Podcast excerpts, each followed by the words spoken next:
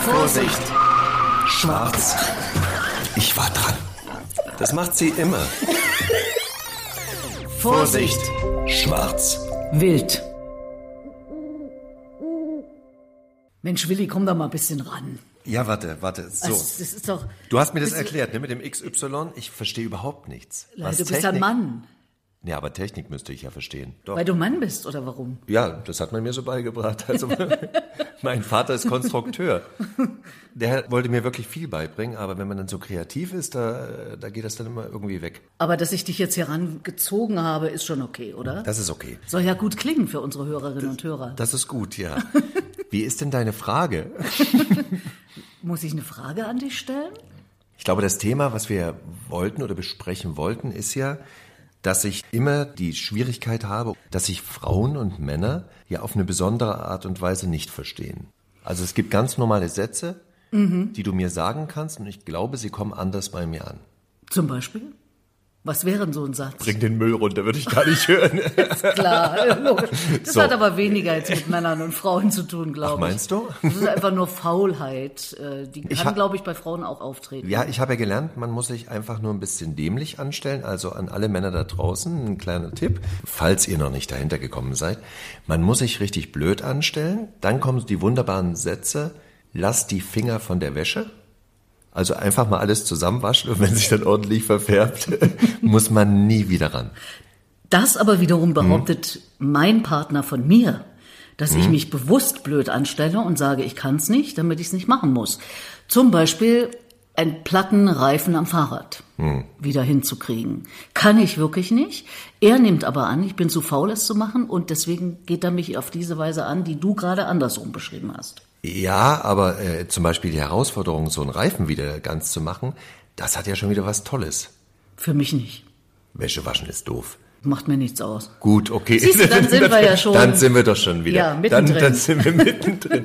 Meinst du, dass es was mit Erziehung zu tun hat, dass wir uns nicht verstehen?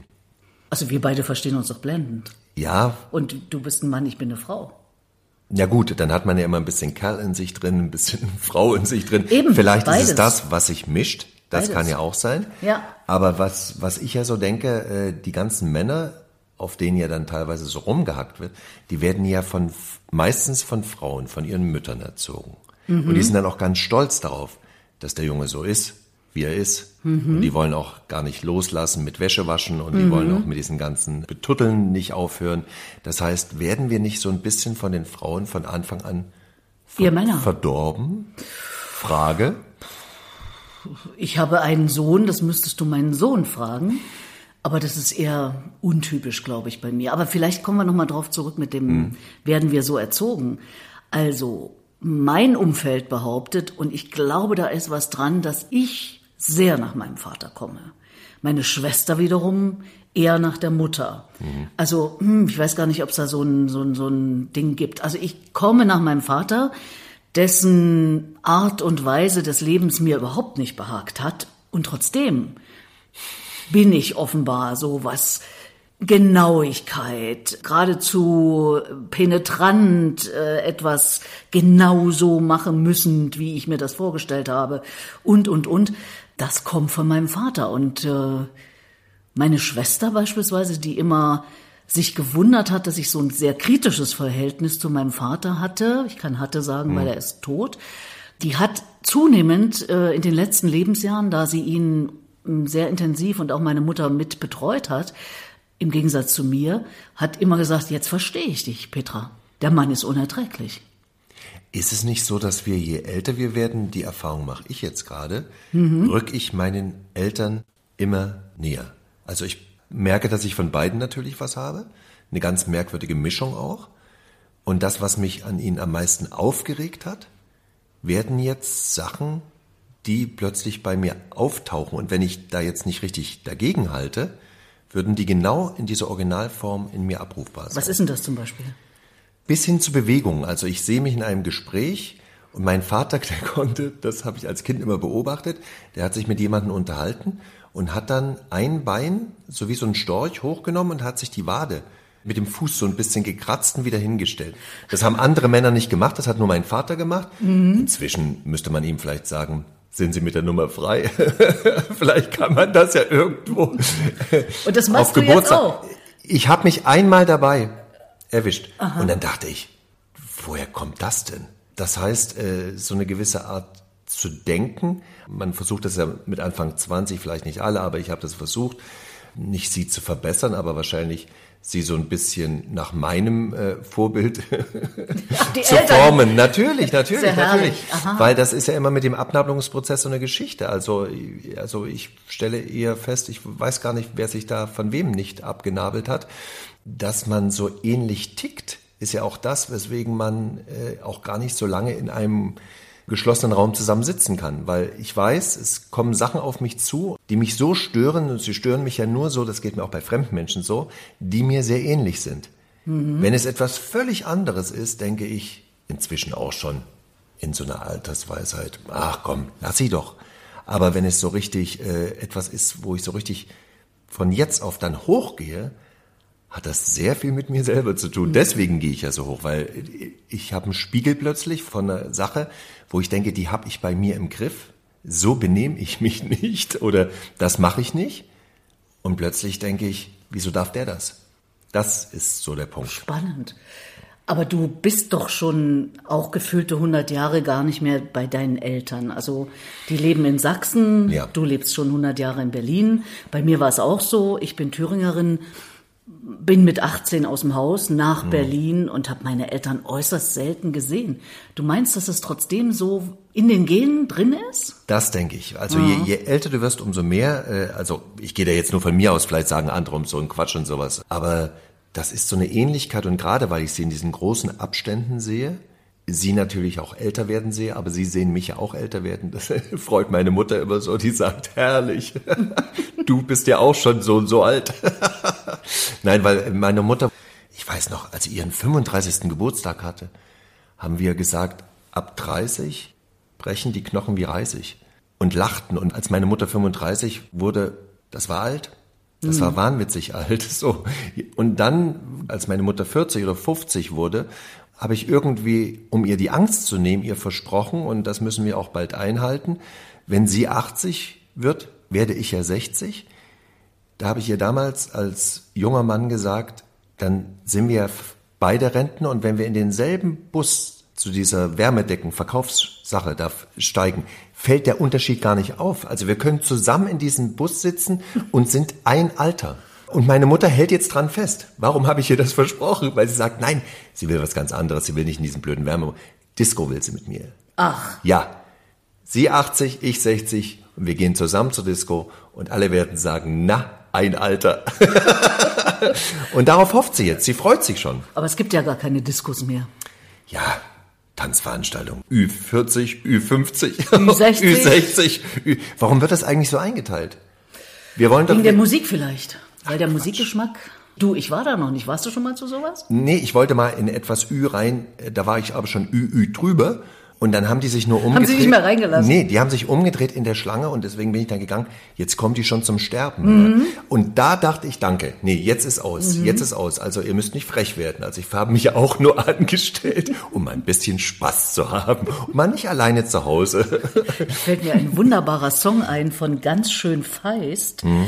Der heißt Gammelfleischparty. Mhm. ja, ja, musst du dir mal anhören. Da geht's um sowas. Vielleicht wollen die, die auch schon bisschen älter sind, weil sie sind ja auch schon Ü irgendwas, nicht die zehn Jahre älteren, die eben Ü zehn Jahre älter sind, sehen. Keine Aber Ahnung. ist alles Quatsch. Wir reden jetzt gerade ja davon und so, äh, wir wollen uns jeden Tag in einem anderen Geschlecht wieder zu Hause finden. Wir wollen, wir wollen uns durchmischen. Alter spielt überhaupt gar keine Rolle. In einem Jugendwahn, wie wir ihn draußen erleben, finde ich das interessant. Hm. Gut. Hm. Macht mal schön weiter. Wir haben eine überalterte Gesellschaft. Wir reden von Alters-WG, wo auch junge Menschen mitleben, also dass man wieder durchmischt die Sache. Was früher in einer Großfamilie auf dem Dorf wahrscheinlich ganz normal war, weil die ja alle unter einem Dach gewohnt haben. Deswegen hat man sich nie so arg getrennt. Warum sollen wir nicht alle zusammen tanzen gehen? Jeder wird irgendwann mal seine Musik hören.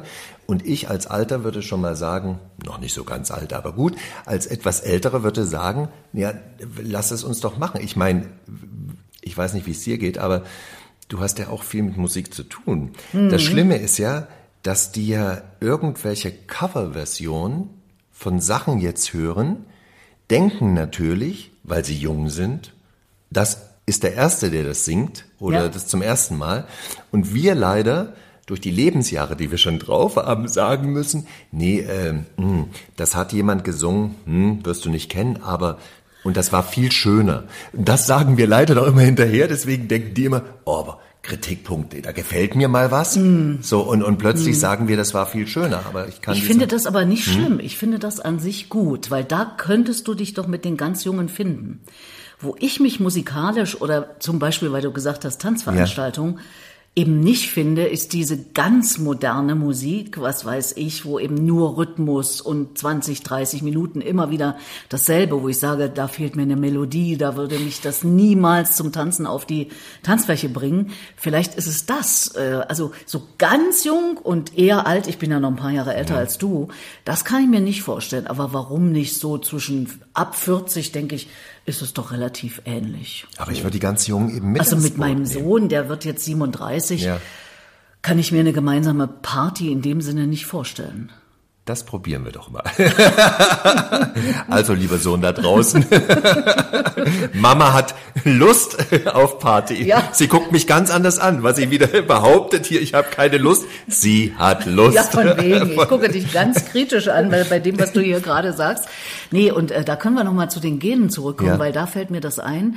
Also mein Sohn ist ja, behaupte ich, zu 95 Prozent sein Vater. Mhm. Von den Genen her, weil er ist nicht mit ihm aufgewachsen und ist wie sein Vater. Das müssen doch die Gene sein, oder? Das kann es ja nur sein, natürlich. Eben, eben. Andererseits hat er sich wahrscheinlich was gesucht, um dir nicht ähnlich zu sein, was ja normal wäre. Aber es wäre doch gut gewesen, wenn er so gemacht hätte, äh, mir So- zu sozusagen, sein, ja, finde ich. natürlich. Könntest du jetzt behaupten Ja. und äh, mir ein Wenn ich- bisschen wenn ich charmant sein- Honig und, ja, und den wenn- nicht vorhandenen Bart schmieren.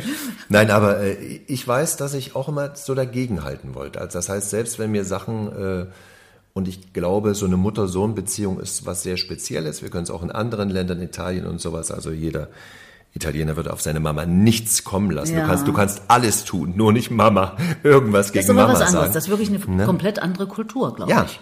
aber diese, das, sag mal, die Mama in den Mittelpunkt zu stellen und dass eine ganze große italienische Familie eher Angst hat, von Mama einfach mal so eine Kopfnuss zu bekommen. und selbst auch die Schwiegertöchter schön ruhig sind. Das heißt, da sind wir hier, äh, da haben die Mamas gar nicht so eine, Nee, so, so, so eine. Macht. Überhaupt nicht. Wir haben Ne? eine total andere Kultur. Ist ja äh, in der türkischen Kultur auch so. Mhm. Da denken wir ja immer, die Männer sind so die harten Typen, aber wenn man mal reinguckt und Mhm. ähm, Analysen liest und, und Geschichten liest, die Mutter hat das Sagen. Es ist erstaunlich. Selbst auch in arabischen Familien habe ich das äh, bei Freunden erlebt und habe mich dadurch mal damit beschäftigt. Das ist eine total andere Kultur. Ich finde, wir in Deutschland, wir Mütter haben da wenig zu sagen. Zumal ihr ja gar nicht mehr Mütter, sondern Gebärende seid jetzt. also insofern, na klar, das wird immer weniger hier. Hallo Gebärende. Nein, aber man möchte das für alle offen halten. Ja, ich, ich denke, dass wir in Deutschland teilweise so Sachen so übergenau machen, ohne sie nochmal zu, zu hinterfragen. Also man, man macht das so übergenau. Man möchte so wahnwitzig korrekt sein und dadurch wird es aber eigentlich, ist verschlimmert. Und man tut im Übrigen, kann man gendern, man kann so viele Sachen, die jetzt so aufkommen und Gott, wir können über alles reden, äh, aber dass man es jetzt gleich so brachial und, und, und so direkt und so genau machen will. Also na, die Deutschen da gibt's ja selbst auch Zeiten in Deutschland, auch selbst da hat man noch Listen geführt und so. Ne? Also wir wollten immer alles aufschreiben, immer alles in irgendeiner Form genau machen und das mag ich eigentlich nicht. Ich, ich mag das nicht. Aber diese, du sagst dieses, eigentlich, magst du es doch? naja, weil äh, letztendlich bin ich äh, in Deutschland, äh, ich bin auch deutsch, äh, ich komme nicht drum rum. Und ich bemerke es ja, weil es mir negativ auffällt, aber ich kann mir gut vorstellen, dass ich für jemanden, der mich jetzt in Italien erlebt oder woanders erlebt, der sagt, na, entschuldige, das hast du auch so ein bisschen mit drin. Aber mein Lieber, musst du nicht in deiner kreativen Arbeit als Schauspieler nicht wirklich auch ziemlich genau sein? Also du hast mir gerade erzählt von einem Stück, was auf Ja. Tournee ist und äh, jeder Theaterschauspieler sagt das, wenn das nicht stimmt äh, mit den Übergängen oder wenn man da äh, nicht in der Lage ist, damit umzugehen. Na gut, da kommt wieder das Spielerische auch rein. Aber Genauigkeit spielt doch auch eine Rolle, selbst in deinem sehr kreativen Beruf. Ja, spielt eine Rolle, aber eine Genauigkeit bei uns ist, wenn du dann die Genauigkeit hast, dann kannst du wieder spielen. Du brauchst erstmal die Genauigkeit der Abläufe und dann kannst du spielen. Wer die sich nicht errichtet, mhm. wird immer irgend schwimmen, improvisieren. Bei manchen Kollegen funktioniert das wunderbar. Äh, bei mir nicht. Also ich brauche so ein genaues, man nennt das auch äh, äh Gerüst. Und an diesem Gerüst hangel ich mich lang und dann kann man es verändern. Also dann kann man, äh, kommt man erst ins Spielen. Dann bekommen auch die Sätze, die man sagt, äh, nicht mehr den Charakter des Aufsagens, mhm. sondern sie, sie sind aus einer Situation geboren. Und deswegen, ja, diese Genauigkeit brauche ich, ja. Ja. Aber das hat ja nichts mit dieser Genauigkeit zu tun, in der wir uns teilweise gesellschaftlich jetzt im Kontext befinden, wo jeder auf seinem beharrt und das muss genau so gemacht werden. Es, es, man macht das ist ja, so ein Beharrungsvermögen. Genau, weil es ist ja kein mhm. Vorschlag und man sagt, lasst uns doch mal darüber sprechen, sondern nein, es muss so gemacht werden, mhm. weil sonst sind wir übergriffig auf andere Kulturen. Diese fürchterlich männliche Sprache, die uns umgibt. Schön, dass es uns jetzt auffällt. Ja, wir hatten Dichterfürsten. Oh, wo sind denn die Dichterfürstinnen? Vielleicht da gewesen, aber von der Geschichte schon wieder vergessen. In der bildenden Kunst gibt's ja sowas. Da müsste man vielleicht auch noch mal in die Museen unten, in die Keller gucken. Die gab's zu aller Zeit, aber die wurden irgendwie nicht so beachtet wie das andere. Andererseits sind wir in einer Männergesellschaft, wir sind in dem Patriarchat und nicht in dem Matriarchat. Und daher kommt ja dieses mit der Muttergöttin, ne, mit den vielen Brüsten und sowas. Deswegen ist sie mir so in Erinnerung. Oder die Erde, Mutter Erde. Also das, das heißt, es hat ja eigentlich alles was Weibliches. Ja, oder die Muttersprache zum Beispiel. Muttersprache ja, auch, ja. ja. Sehr Wobei, wenn wir bei Sprache sind, äh, ja. Willi, also diese Genderei im mhm. Sinne von, du hast es ja selber eben mhm. schon kritisch angesprochen, also dass das jetzt nicht mehr Teilnehmerinnen und Teilnehmer sind, mhm. was ich immer bevorzuge, ja. sondern Teilnehmende und für mich wahnsinnig viel Subjektivität verloren geht. Ja. Oder was weiß ich, also diese, diese weg von, von der weiblichen und der männlichen Form. Also nur die männliche Form, das finde ich äh, schrecklich, das ja. ist ganz klar. Das männliche Generikum, also mhm. das alles, die sagen ja dann, die männliche Form, also Lehrer gilt für Lehrerinnen und Lehrer, das finde ich nicht. Es gibt Lehrerinnen und Lehrer. Und ich habe das schon in Ostzeiten immer gesagt, ich bin Journalistin, ich mhm. bin Kulturwissenschaftlerin. Ja. Und wenn ich heute in meinen Trainings, wenn die Leute sich vorstellen und die Frauen sagen, ich bin Ingenieur, mhm. dann weiß ich genau, woher die kommt. Aus dem Osten. Weil die meisten haben ja. im Osten die weibliche Form nicht verwandt. Ich habe das immer schon gemacht. Aber jetzt daraus eine generell geschlechtsunspezifische Sprache zu machen, finde ich schrecklich weil wir bei mhm. Männern und Frauen sind. Wie findest du das? Also ich sehe da gar nicht mehr durch. Also ich mache auch die männliche und äh, weibliche Form in der Ansprache. Ja. Das genügt. Jetzt kommt natürlich auch noch, dass Sie sagen, also wir sind aber nicht ganz so und nicht ganz so. Die, die würde man dann wahrscheinlich nicht damit erreichen. Das heißt, äh, geschlechtsneutral finde ich es fürchterlich, weil dann geht es ja fast ins Sächliche. Dann geht es jetzt fast, fast Naja, Studierende. Wieso ja. sind das nicht Studentinnen Stud und Studenten? Ja. Da sehe ich Menschen vor mir. Ja. Bei Studentinnen und Studenten sehe ich Menschen vor mir. Bei Studierenden sehe ich eine, eine graue Masse. ja. Ja, ja. ist so. Ich, ich, ich, finde, ich finde es eben auch, ich finde es schwierig, aber gut, Sprache war vielleicht immer schwierig und vielleicht sollte sich auch mal was revolutionieren, aber dann gehört doch Sprache kommt durch Sprechen und vor allen Dingen müsste ja dann die Neuerung von vielen angewandt werden. Sie müsste ja durch unsere ganze Gesellschaft durch. Und das sehe ich jetzt nicht, sondern es ist eine Behauptung von Menschen, die wahrscheinlich während der Corona-Zeit auch ganz, ganz viel Freizeit hatten äh, und dann auf tolle Gedanken gekommen sind, was könnten wir noch so ändern. Und dann wird manchmal ja auch noch behauptet, das muss gemacht werden, um gerade äh, Randgruppen oder kleine oder Minderheiten ne, auch mit ins Boot zu nehmen, weil die sind sonst nie benannt worden.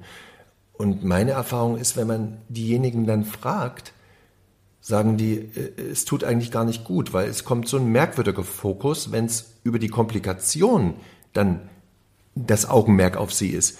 Also mit Komplikationen haben sie ihr Leben lang zu tun gehabt. Da brauchen sie diese zusätzliche Komplikation jetzt auch nicht. Und dadurch wird die Freundlichkeit oder dass man sagt, ah, jetzt verstehe ich das, jetzt weiß ich, wie du tickst. Nee, die kommt durch ein Gespräch, die kommt nicht durch eine Endung, glaube ich. Ne? Könnte sein, aber weißt du, ich habe jetzt gerade mit äh, Wissenschaftlerinnen und Wissenschaftlern hm. eine ganze Menge zu tun. Ganz junge Wissenschaftlerinnen und Wissenschaftler sagen folgendermaßen oder sprechen folgendermaßen.